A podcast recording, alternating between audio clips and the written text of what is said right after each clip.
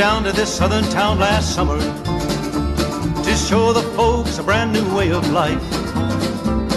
But all you've shown the folks around here is trouble, and you've only added misery to their strife.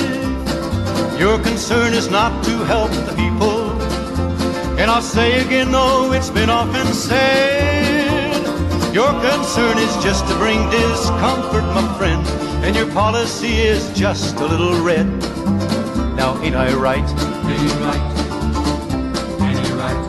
It matters not to you how people suffer, and should they, you consider that a gain. You bring a lot of trouble to the town and then you leave. That's part of your communistic game. I detect a little communism. I can see it in the things you do. Communism, socialism, call it what you like. There's very little difference in the two. Now, ain't I right? Ain't you right? Right? Your followers sometimes have been a bearded, bathless bunch. There's even been a minister or two. A priest, a nun, a rabbi, and an educated man have listened and been taken in by you. All the country's full of two-faced politicians who encourage you with words that go like this. Burn your draft card if you like, it's good to disagree. That's a get acquainted communistic kiss. Now, ain't I right? Ain't you right? Ain't you right? One politician said it would be nice to send some blood and help the enemy in Vietnam. That's what he says, here's what I say, let's just keep the blood. Instead, let's send that politician man. Let's rid the country of the politicians who coddle tramps that march out in our street, protesting those who want to fight for freedom, my friend. This kind of leader makes our country weak. Now, ain't I right? Right? Let's look and find the strong and able leaders. It's time we found just how our neighbors stand. If we're to win this war with communism, let's fight it here as well as Vietnam. Let's rise as one and meet our obligations. So communistic boots will never trod across the fields of freedom that were given to us with the blessing of our great Almighty God. Across the fields of freedom that were given to us with the blessing of our great Almighty God. Terceira parte do artigo Shadow Party, do site discoverthenetworks.org de David Horowitz. Não houve anúncio oficial quando Shadow Party foi lançado, em 17 de julho de 2003, em El Mirador, propriedade de George Soros, em Southampton, em Long Island. Foi o projeto mais importante na política americana em décadas. Nesse encontro de estrategistas políticos, doadores ricos, líderes trabalhistas da extrema esquerda e ativistas progressistas, Soros apresentou seu plano para derrotar George Bush nas eleições presidenciais de 2004. Participantes incluíram luminares, tais como o diretor do OSI, Morton Halperin, a fundadora do Emily's List e ativista pró-aborto Ellen Malcolm, o ex-chefe de gabinete de Clinton, John Podesta, o diretor executivo do Sierra Club, Carl Pope, os antigos redatores dos discursos de Clinton, Jeremy Rosner e Robert Burstyn, o líder trabalhista e ex-conselheiro de Clinton, Steve Rosenthal, e os principais doadores democratas, como Lewis e Dorothy Kuhlman, Robert Glazer, Peter Lewis e Robert McKay. O consenso entre os presentes foi que a participação dos eleitores, particularmente nos 17 Battleground States, seria a chave para derrubar o presidente Bush. Steve Rosenthal e Ellen Malcolm, CEO e presidente, respectivamente, de um recém-formado, porém pouco financiado grupo de registro de eleitores chamado America Coming Together, o ACT, sugeriram que os eleitores em battleground states deveriam ser recrutados e mobilizados o mais breve possível. Concordando, Soros disse a eles que daria pessoalmente 10 milhões de dólares ao ACT para ajudar a maximizar a sua efetividade. Alguns outros participantes prometeram dar ao incipiente grupos elevadas somas em dinheiro. O amigo bilionário de Soros, Peter Lewis, presidente do Progressive Corporation, prometeu doar 10 milhões de dólares. Robert Glazer, fundador e CEO do Real Networks, prometeu doar 2 milhões de dólares. Robert McKay, presidente do McKay Family Foundation, comprometeu 1 milhão de dólares. E os benfeitores Lewis e Dorothy Kuhlman prometeram doar 500 mil dólares. No início de 2004, o núcleo administrativo do Shadow Party de George Soros estava em ação. Consistia em sete grupos sem fins lucrativos, ostensivamente, aspas, independentes, aspas, todos, exceto um, sediados em Washington. Em muitos casos, esses grupos compartilhavam finanças, diretores e dirigentes administrativos. Ocasionalmente dividiam até mesmo espaço no escritório. O primeiro grupo foi o America Coming Together, o ACT, que, alavancado pelo financiamento de 10 milhões de dólares de Soros, dirigiu em 2004 o que chamou de, abre aspas, maior programa de contato com eleitores da história, fecha aspas, com mais de 1.400 cabos eleitorais pagos, contatando em tempo integral potenciais eleitores, de porta em porta e por telefone. O segundo grupo foi o Center for American Progress, o CAP. Essa entidade foi criada para servir como think tank, promovendo ideias esquerdistas e iniciativas políticas.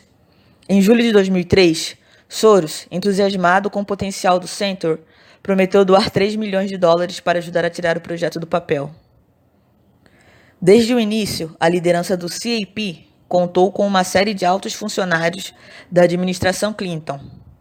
Hillary Clinton previu que a organização providenciaria, aspas, algum capital intelectual novo para construir políticas do século XXI que refletiriam os valores do Partido Democrata.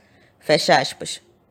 Juntos, Soros e Morton Halperin selecionaram o ex-chefe de gabinete de Clinton, John Podesta, para servir como presidente do CAP. Podesta disse que o seu objetivo era construir o CAP como um, abre aspas, think tank com esteroides, fecha aspas, apresentando uma, abre aspas, sala de guerra com uma mensagem direcionada que enviaria informações diárias para refutar posições e argumentos da direita, fecha aspas. O terceiro grupo foi o America Votes. Essa coalizão nacional coordenou os esforços de muitas organizações chamadas Get Out the Vote e seus milhares de ativistas contribuintes. O apoio de Soros ao America Votes continuaria bem depois de 2004.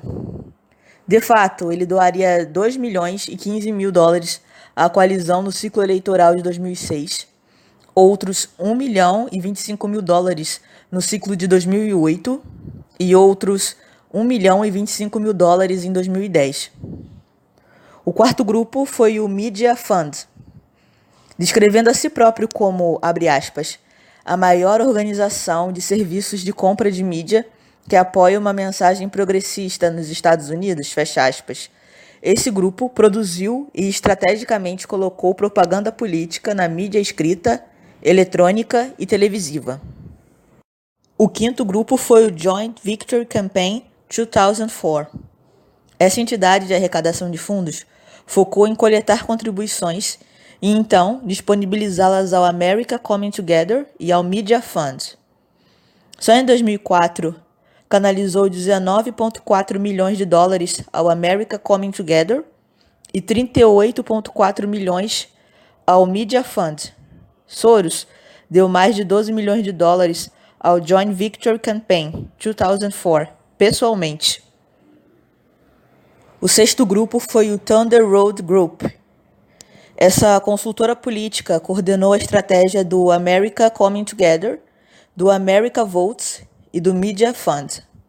Seus deveres incluíram planejamento estratégico, sondagem, pesquisa de oposição, operações secretas e relações públicas. O sétimo grupo foi o MoveOn.org. Essa entidade, sediada na Califórnia, foi a única dos principais grupos do Shadow Party a não ser uma iniciativa nova. Lançado em setembro de 1988, o MoveOn é uma rede de ativismo político online que organiza ativistas em torno de questões específicas, arrecada dinheiro para candidatos democratas, gera propaganda política e é muito eficaz no recrutamento de jovens para apoiar os democratas. Em novembro de 2003, Soros prometeu dar 5 milhões ao MoveOn para apoiar a sua causa. De acordo com Ellen Malcolm, do America Coming Together, o compromisso financeiro que Soros fez a esses grupos do Shadow Party em 2003, aspas, foi um sinal a potenciais doadores que ele observava o que estava acontecendo, que isso era muito animador e que ele estava por trás disso. Esse era o real objetivo, fecha aspas. Como Byron York observou, abre aspas, após Soros se comprometer, as contribuições começaram a surgir, fecha aspas. Sozinhos, o America Coming Together e o Media Fund receberam em torno de 200 milhões de dólares, incluindo 20 milhões somente de Soros. Essa quantidade de dinheiro foi sem precedentes na política americana. Harold Ikes, que servira como vice do chefe de gabinete de Clinton na Casa Branca, ajudou a criar todos os principais grupos do Shadow Party, exceto o Move On. A ele também foi confiada a tarefa de fazer essas organizações funcionarem como uma entidade coesa. Em 2004, o estrategista democrata Harold Wolfson sugeriu que, por trás da campanha presidencial oficial do candidato John Kerry, Ikes, aspas, é a pessoa mais importante no Partido Democrata hoje, fecha aspas. Em acréscimo a esses sete grupos principais, o Shadow Party também incluiu pelo menos outros 30 grupos de ativismo bem estabelecidos da esquerda e sindicatos que participaram da coalizão America Votes. Entre os mais conhecidos estavam a Acorn, o AFL-CIO, o AFS-CME, o American Federation of Teachers, o Association of Trial Lawyers of America, o Defenders of Wildlife Action Fund, o Emily's List, o Human Rights Campaign, o League of Conservation Voters, o NEAACP, o Narrow Pro-Choice America, o National Education Association, o People for the American Way, a Planned Parenthood, o The Service Employees International Union e o Sierra Club. Conforme o autor Richard Poe, o Shadow Party consistiu em mais de 65 organizações em 2004. O então governador do Novo México, o democrata Bill Richardson, observou que esses grupos foram cruciais para o esforço anti-Bush. Ele disse, aspas, agora a reforma do financiamento de campanha é lei. Organizações como essas se tornaram substitutos do Partido Democrata Nacional. Fecha aspas. E nenhum doador investiu mais nessas organizações ou em derrotar o presidente Bush do que Soros, que contribuiu com 27 milhões 80 mil e 105 dólares aos 527 grupos pró-democratas durante o ciclo eleitoral de 2004. O segundo principal doador foi o bilionário dos seguros Peter Lewis, com 23 milhões 997 mil e 220 dólares, seguido pelo produtor de Hollywood Stephen Bing, com 13 milhões 952 mil e 682 dólares e os fundadores do Golden West Financial Corporation, Ebert e Marion Sandler, com 13 milhões 7 mil e 959 dólares.